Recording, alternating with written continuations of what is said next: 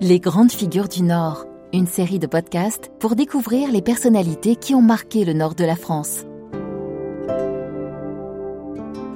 Bonjour, je suis Michel Picard. Dans le podcast Philibert Vrault, le discret bâtisseur de Dieu, je vous emmène à la découverte d'un homme aussi méconnu qu'incroyable. Une histoire de la deuxième moitié du 19e siècle. Industriel, génie du marketing, il fait fortune en vendant du fil, le fil chinois. Il réinvestit tout, des sommes folles, dans des projets au service de Dieu, au service de l'homme. Création de l'université catholique, basilique de la Treille, dispensaires, hôpitaux, églises, écoles, bref. Sans lui, l'île aurait une toute autre physionomie. Et je vous propose pendant une heure de cerner sa personnalité, découvrir ses œuvres, sa foi, le remettre dans son contexte, comprendre ce qu'il a à nous dire aujourd'hui.